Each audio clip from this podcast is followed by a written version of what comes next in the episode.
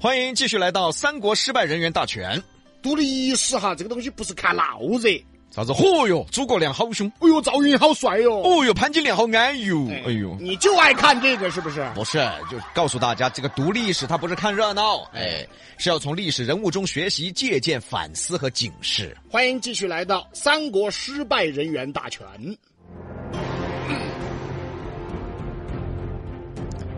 三国失败人员大全，刘表，字景升，汉室宗亲，身长八尺有。哎，我怎么我有点讨厌听到这个身高呢？啊，是，你想你是三尺男儿嘛？你三寸男儿你，大家其实对刘表不是那么的熟悉，嗯只知道他是荆州牧，曾经收留过刘备。其实刘表呢是个非常了不起的人，年轻时候啊姿貌雄伟，这个词我也不喜欢。 少时知名于世，啥意思呢？年少之时才高八斗，就已经在当地成为了名士，称之为八俊之一。看来刘表是个人才，嗯可以说是外貌内在都有的一表人才。跟我一样，不是哪儿跟你一样了就外貌内在都有啊。啊？对呀，就是没有身高啊。为什么？ 你别提呀、早期被大将军何进重用，嗯官职叫做员。嗯，什么叫员呢？嗯就是之前和董卓类似当过官的那个一样，嗯什么办公室主任呐、秘书长啊，是个文职。后来表现突出，封为荆州刺史，成为了一个地方的诸侯。荆州出人才啊，嗯刘表是广招人才，重用蒯氏弟兄以及蔡瑁、张允等荆州名将。在荆州之时，管理有序，发展民生，让荆州成为了全国最富庶的地区之一。荆州自古兵家必争之地，地理位置特殊，北可进中原，东可进东吴，西可进西蜀，所以在这样一个特殊的地理位置下，让刘表更善于外交，哎，各方面关系要搞好。周围的哥老关系要照顾到。哎，刘表呢爱民养士，什么意思呢？就是百姓过得也好，军事也强大。荆州军是很出名的哟。在乱世之中啊，从容自保，外结袁绍，内纳刘备，占地数千里，将士十余万，是仅次于袁绍实力的第一诸侯。哎，看来刘表确实还了不起哦哟。就这么了不起的人，最后到底是怎么失败的呢？俗话说啊，人无完人嘛。人都有缺点，或大或小，小缺点还好，大缺点可能就会害了你自己。我们都晓得，嗯，那个曹操有个爱好，哦，就喜欢别个的老婆，嗯， 最喜欢三十八岁的啊，三十，这么准确呀、啊风韵犹存的啊。刘表呢也有个爱好，但是他跟曹操是反的，他就喜欢小的。要说男人的通病哈，永远喜欢十八岁的，哪怕刘表都五十多了，也喜欢十八岁的。更何况那个时候女的呀，十四岁左右就能结婚了，嗯，还有的呢，还更早，十二十三就能结婚了。等于说他喜欢的更小。刘表是个萝莉控， 搞了半天这词儿啊，萝莉控。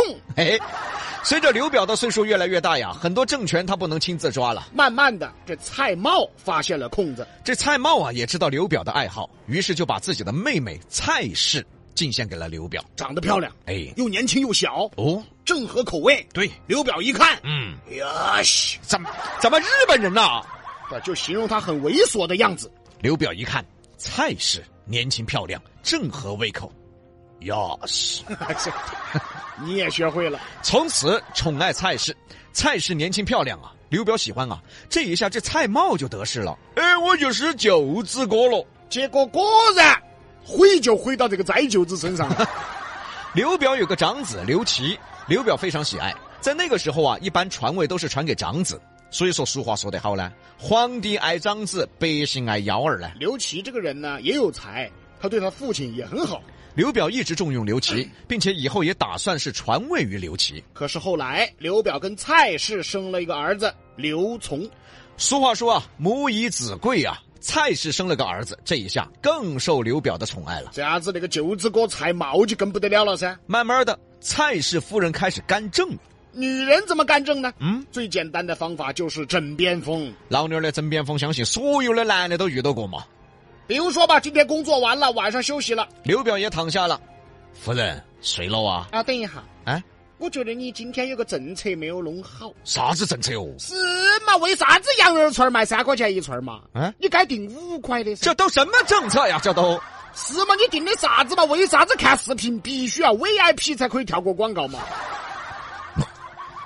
这干不干无所谓吧，这些政啊，这个你问他估计也没用。那总而言之呢，意思就是经常吹耳边风，慢慢的，刘表就动摇了。慢慢的政权就被蔡氏兄妹给控制了。这时候，蔡氏要干一件事儿，那就是让刘表废长立幼。啥意思？废掉长子，立他的儿子刘琮为接班人。这时候，刘表岁数也大了，脑子也昏庸了。这件事呢，他还专门问过刘备。刘表其实是非常爱财的，他不像那个曹操和董卓，只爱对自己有利的人才。而刘表呢，只要是人才，他都很喜爱。就问刘备，嗯，刘备就说了：“要不得哟，瓜的说，吃多了说你神戳戳的，这咋刘备骂人这么顺呢？啊，就说废长立幼是自古的灭亡之道也。而刘表也知道这个道理，可是他没办法呀。第一，宠爱蔡氏。第二，外边很多事儿已经被蔡瑁给掌握了。听到现在，大家也差不多明白了。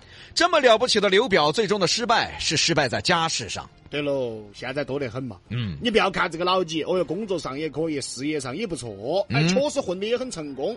但是说不定他屋头是一团糟哦。所谓说清官难断家务事，以前呢是家家有本难念的经，现在呢是家家有一箩难念的经。一个人能力再强，他也不可能什么事都占全了呀。事业上成功，公司也管得好，员工也管得好，说不定屋头他就管不好。有这现象，别看一个人啊光鲜亮丽，各方面都很成功，说不定在屋头呢屁都不是，说话都不敢说，在屋头全看屋头人的脸色。嘎，李老师，嗯，那边尬去，那边尬去，哪边尬去啊？我只有尬你啊，不尬你我尬谁呀、这我不想被你尬。 这没其他人啊，真的。果然，刘表大半辈子都很成功啊，到最后因为家务事失败了。没多久，刘表去世，蔡瑁和蔡氏呢，把长子刘琦赶了出去，嗯立刘琮为荆州之主。而刘琮还是个小孩儿才七八岁，他懂什么呀？从此荆州被蔡氏专权，蔡氏兄妹呢，贪图享受，荆州啊，从此开始走下坡路，到最后曹操攻打荆州，还没打就投降了。哎，这么快呀、蔡氏兄妹还说呢：“哎，丞相，哎呀，我荆州都给给你嘛，哎呀，你还是表示一下噻，你哎。”曹操高兴，行啊，你不是想立刘琮为荆州之主吗？那我上告朝廷，封刘琮为荆州牧。这一下，蔡氏高兴了。蔡氏带着刘琮要去朝廷朝拜嘛，啊，正式的任职封官嘛，结果在路上就被曹操给杀了。大傻子，哎，大傻子，从此以后，刘表一辈子的心血啊，经营的荆州垮死了。哎，不但垮死了嘛，还遭曹操弄起走了。刘表去世之前啊，有很多故事大家都熟悉。刘表和刘备关系非常好，以兄弟相称。而蔡氏兄妹觉得他是个祸害，一定要除掉刘备。这才有追杀刘备，刘备马跳檀溪，才遇到了水镜先生，才知道了卧龙凤雏。呀，大聪明！哪个卧龙凤雏啊？毕业以后啊，我一直苦思投资之道。要不是我妈让我下楼溜达溜达，我都没打算出山。你回去吧，你别溜达了，你快回去吧你。刘表的失败呀、啊其实放到现在都可以警示大家。家务事，嗯有时候真的比外头的事重要，家务事搞不好，外头的事就更搞不好了啊。甚至还可以把你外头的事搞垮。所以说，家和万事兴这话是真有道理。